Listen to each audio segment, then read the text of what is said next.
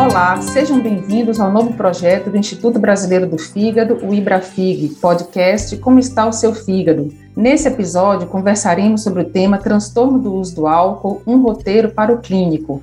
Eu sou a doutora Liana Codes, médica e patologista, e estarei aqui conversando com a doutora Olivia Pozzolo, que é médica psiquiatra e pesquisadora do Centro de Informações sobre Saúde e Álcool, o CISA, Olivia, seja bem-vinda. Para nós é um prazer tê-la conosco aqui hoje, conversando sobre um assunto tão importante. Olá, Liana. Agradeço o convite e acho que a gente vai poder trocar muita informação de um assunto tão importante hoje, que é a questão da dependência do álcool.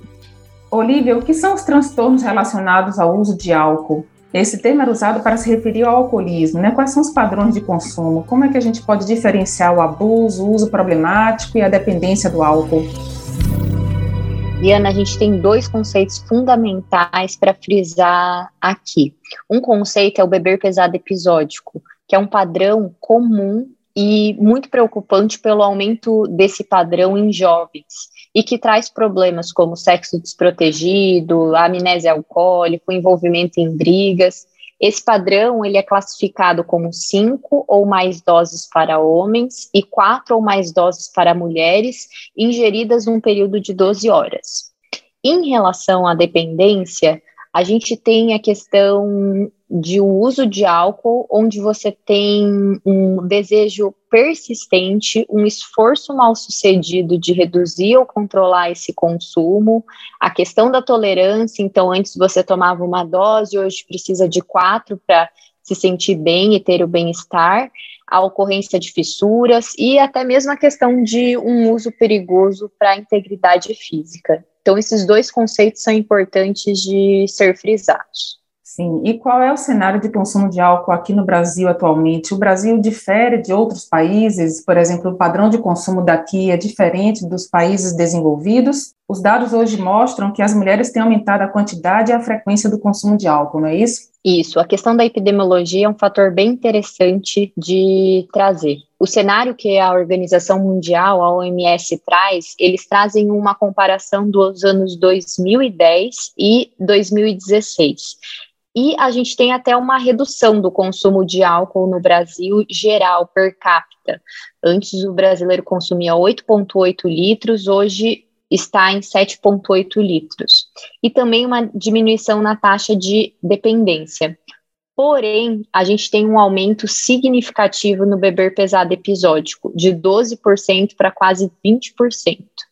E a faixa etária também, outro dado importante de trazer, a faixa etária que mais consome álcool no Brasil está entre 18 e 34 anos. Isso são dados já do IBGE. O, em relação ao cenário mundial, a gente não tem tanta diferença do, entre 2010 e 2016. E algo interessante de destacar é que as projeções apontam que o padrão de consumo do beber pesado episódico vai continuar aumentando. Em relação ao uso das mulheres, também é preocupante, né? O, o álcool, pela mulher ter menos enzima para metabolizar, as consequências de uma intoxicação ou mesmo a quantidade da, da, da, do álcool pode trazer mais riscos de uma maneira geral. E a pandemia do Covid piorou esse padrão epidemiológico? Sim, teve uma piora do padrão e volto novamente frisar do beber pesado episódico. Foi onde a gente teve um aumento significativo também durante a pandemia. Certo. E quais são os critérios que devem ser empregados para o diagnóstico dos transtornos relacionados ao uso do álcool? Uma boa entrevista. Então, uma entrevista ali é capaz de, tirar muita informação necessária para fazer o diagnóstico. Então, tanto uma idade do início do uso, se tem concomitante alguma o, uso de outra substância, a frequência e a intensidade desse uso, como que é o funcionamento social e ocupacional desse paciente, é, se tem histórico ou não familiar positivo, já se, se esse paciente já realizou tratamento antes para dependência, como que foram esses tratamentos anteriores. Algo super importante é se o paciente tem uma motivação para mudança. Né? Não adianta a gente do outro lado ter ali o desejo do paciente do tratamento se o paciente não tiver esse desejo. Então, são uma entrevista bem conduzida é essencial para o diagnóstico clínico. É, isso é importante, essa questão também da vontade do paciente, né? Porque o que a gente às vezes vê é a família levar o paciente ao consultório, o paciente tende a subestimar o, a quantidade do consumo, ele às vezes não, não aprofunda muito essa história quando está na consulta médica. No com clínico geral, ele tende a minimizar os prejuízos relacionados ao álcool. E aí eu queria saber a sua opinião. Você acha que todo paciente que tem uma história de consumo abusivo, ele deve ser referenciado ao psiquiatra? Acho que o importante da avaliação é justamente ser detalhada de tanto o clínico quanto o psiquiatra é, permitir a identificação de um e, e, um tratamento mais adequado, né? Então, permitir um diagnóstico e um tratamento adequado. É, tem que ter a capacidade de avaliar uma necessidade ou não de uma psicoterapia, a necessidade ou não de medicações, se tem ou não comorbidades como depressão, ansiedade, saber tratar e medicar, realizar, ser capaz de uma tanto uma intervenção breve quanto uma entrevista motivacional e principalmente saber manejar tantas questões de abstinência, é, tratar, prevenir as recaídas, são essenciais para o sucesso do tratamento, tanto clínico quanto psiquiátrico. É, é verdade, na realidade, acho que essa é uma avaliação individual, né? A gente tem que ver isso caso a caso, até porque o transtorno relacionado ao álcool frequentemente se associa a outras comorbidades psiquiátricas, né? Então, se a gente percebe que tem um quadro mais frágil nesse sentido, aí a gente vai realmente precisar da multidisciplinaridade, né? Então é verdade, é, a questão que existe do... essa frequência, né, de comorbidades psiquiátricas associadas, não é isso? Com certeza. E a questão do tratamento também multi, multi, né, de uma equipe multi, eu acho que só traz benefício ali para o paciente tanto de uma equipe de psicologia, quando, quando necessário uma terapia ocupacional, isso sempre vai trazer um benefício para o paciente. Em relação às, às comorbidades, Liana, são frequentes sim, e de difícil diagnóstico, porque o próprio álcool, ele pode mimetizar sintomas depressivos e ansiosos, né, tanto também pode mimetizar uma agitação no período de uma intoxicação. Então, o diagnóstico diferencial precisa ser meticuloso. E, a questão maior também é saber o que, que veio primeiro, né? O ovo ou a galinha. Então, se o paciente já tinha uma comorbidade ali, um sintoma depressivo, um sintoma ou um transtorno depressivo, um transtorno ansioso e buscou o álcool como uma maneira de alívio, ou o contrário, se o paciente já tem uma tendência ali a, a questão de uma dependência de álcool e apresenta depois sintomas depressivos e ansiosos relacionados ao transtorno de dependência. Verdade. E em relação ao curso clínico, existe uma idade a partir da, de quando a gente pode perceber esse transtorno relacionado ao uso de álcool? Como é que o paciente evolui? Como é que ele atravessa o período da abstinência? As recaídas, elas são frequentes? Como é que você tem a, a sua experiência em relação a isso? Curso é individual, né? A gente não tem um curso estruturado ali para todos. Tem pacientes que já têm padrões de uso prévios sem risco e por algum fator estressor, um evento estressor, aumenta o consumo. Esse é um exemplo até, Eliana, do consumo de álcool após pós-bariátrica, né? Que é uma grande preocupação nossa na prática clínica. É, em relação aos sintomas de abstinência, depende da predisposição do, do paciente aos sintomas, é, as recaídas, eu acho importante colocar que elas fazem parte do tratamento, né? Os pacientes não devem se sentir envergonhados ou fracassados de não conseguir, de, de, de ter ocorrido uma, uma recaída. É, é, importante saber, claro, que quanto mais curta essa recaída e menos intensa for, menores vão ser os danos ali para o paciente. E importante também frisar que a gente precisa compreender a dependência do álcool como uma doença crônica. Então, assim como diabetes e pressão alta. Então, por isso que a gente tem que ter esse curso a longo prazo e a recaída faz parte, sim, do tratamento. É, essa questão da cirurgia bariátrica foi bem lembrado, porque, por exemplo, em hospital a gente vê pacientes com hepatite alcoólica grave em pós-operatório tardio de cirurgia bariátrica. Sim, e muitos trazem é, voluntariamente ali, no sentido de, olha, não fazia o consumo de álcool dessa maneira antes da cirurgia, agora eu faço.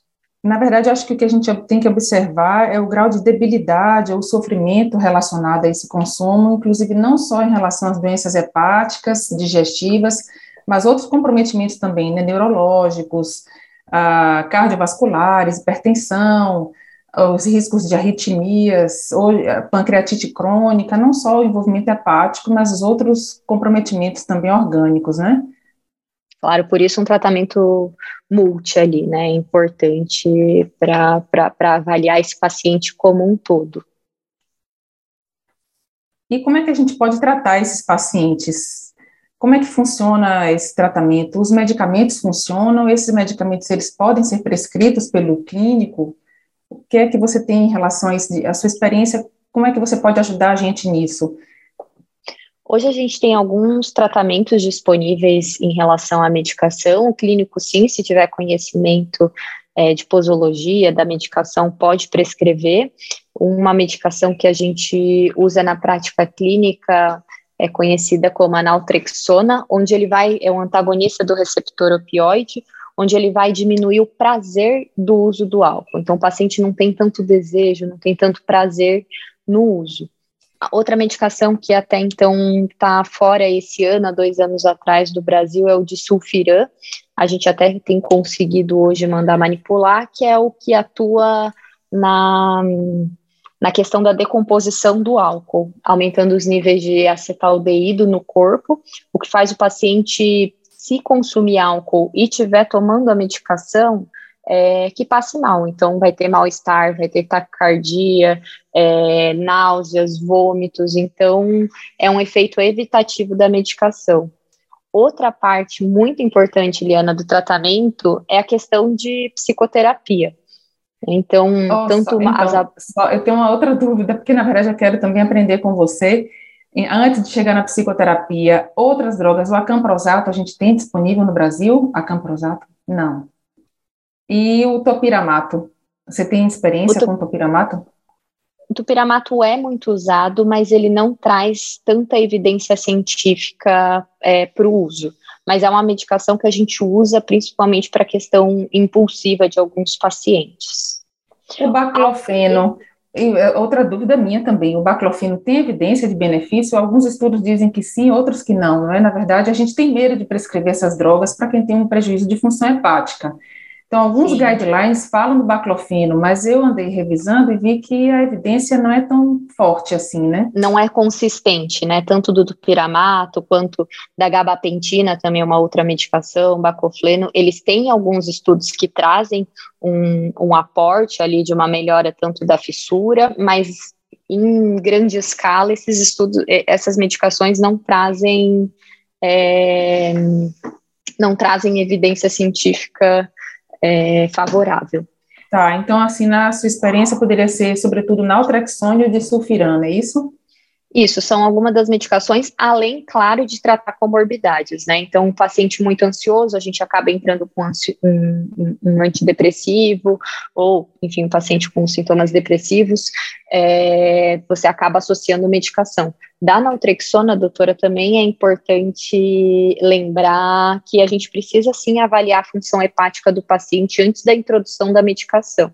Então, é outro, outra medicação que tem que ter um cuidado, sim, é, hepático é, do paciente. É por isso que a patologista gosta de baclofeno, mas a evidência é fraca, né, em relação a isso. E para psicoterapia, então, como é que funciona a abordagem? Acho que a principal linha é a terapia cognitiva comportamental, não é isso? Como é isso que funciona é... a TCC? Também, Liana, é a principal linha que a gente tem de evidência científica, que é a abordagem comportamental de uma maneira geral. Ela pode contribuir principalmente para o paciente no entendimento da motivação desse paciente ali que tem em relação ao tratamento, no entendimento dos gatilhos do uso de álcool e o que ela também pode oferecer são estratégias para que esse paciente é, consiga lidar com essas situações de alto risco, né? Além também de maneiras de evitar e prevenir recaídas. Então, o papel da psicoterapia é abrangente. E essas reabilitações em grupo, como a AA, eles funcionam? Elas funcionam? Saiu um estudo, saiu um estudo recente ano passado que ele demonstra o quão efetivo é o, o AA. Então, é um, um, um, recurso que a gente tem, e principalmente por ser um recurso que não tem custo financeiro, é muito importante de sempre ser frisado para esse paciente. Então, tem evidência científica, mesmo sendo um grupo que não tem intervenção médica ou de profissionais da saúde de uma maneira geral. É interessante isso. Então, você vê que precisa haver realmente um comprometimento por parte do paciente. Não adianta a família querer, a gente insistir. É o paciente que precisa ter a necessidade e compreensão dessa necessidade da abstinência, né? Claro. É, e não tem fórmula mágica, Liana, assim. Então, muitos familiares vêm com essa tentativa de, até mesmo os pacientes com essa tentativa de o que que, o, o que, que eu posso fazer, e são, são, são vários caminhos ali a, ser, a serem percorridos e são dentre todos são árduos, né? Então, a questão do papel da família é muito importante, principalmente de saber dessas questões de, de recaída, motivar de uma maneira positiva esse paciente ao tratamento. Então, essa é a chave para que dê certo o tratamento, né? A gente ter apoio de familiar, de amigos desse paciente, todos estarem inseridos no tratamento e não ser só apenas coadjuvante do tratamento e só o paciente está ali no, nas consultas e buscando ajuda. Agora, uma dúvida minha: quantos por cento apresentam remissão a longo prazo? Também pode ser esperada, também faz parte do tratamento. Algumas pesquisas mostram que cerca de um terço dos pacientes tratados, tratados com, com, com toda, todo o arcabouço aí de, de recursos, não apresentam sintomas após um ano de, de abstinência. E muitos outros reduzem significativamente o consumo da substância se for tratado. E, e, reduzindo esse consumo, você acaba trazendo menos problemas relacionados ao álcool e uma melhora consistente da qualidade de vida desse paciente e dos familiares. Então, Olivia, como fazer para que o tratamento dê certo? Liana, importante colocar, não existe fórmula mágica e é preciso ter uma boa rede de apoio, tanto profissional quanto de familiar e amigos. Olivia, muito obrigada. Nós aprendemos bastante aqui nesses momentos de conversa. Obrigada pela presença. Eu agradeço o convite, Liana, agradeço o convite, Ibrafig, por a gente ter trocado nesse momento sobre esse assunto. Você acabou de ouvir mais um episódio Como está o seu fígado podcast do Ibrafig. Todas as edições estão disponíveis no site www.ibrafig.org.br e também nas principais plataformas de streaming. Nos encontraremos nos próximos episódios. Até lá!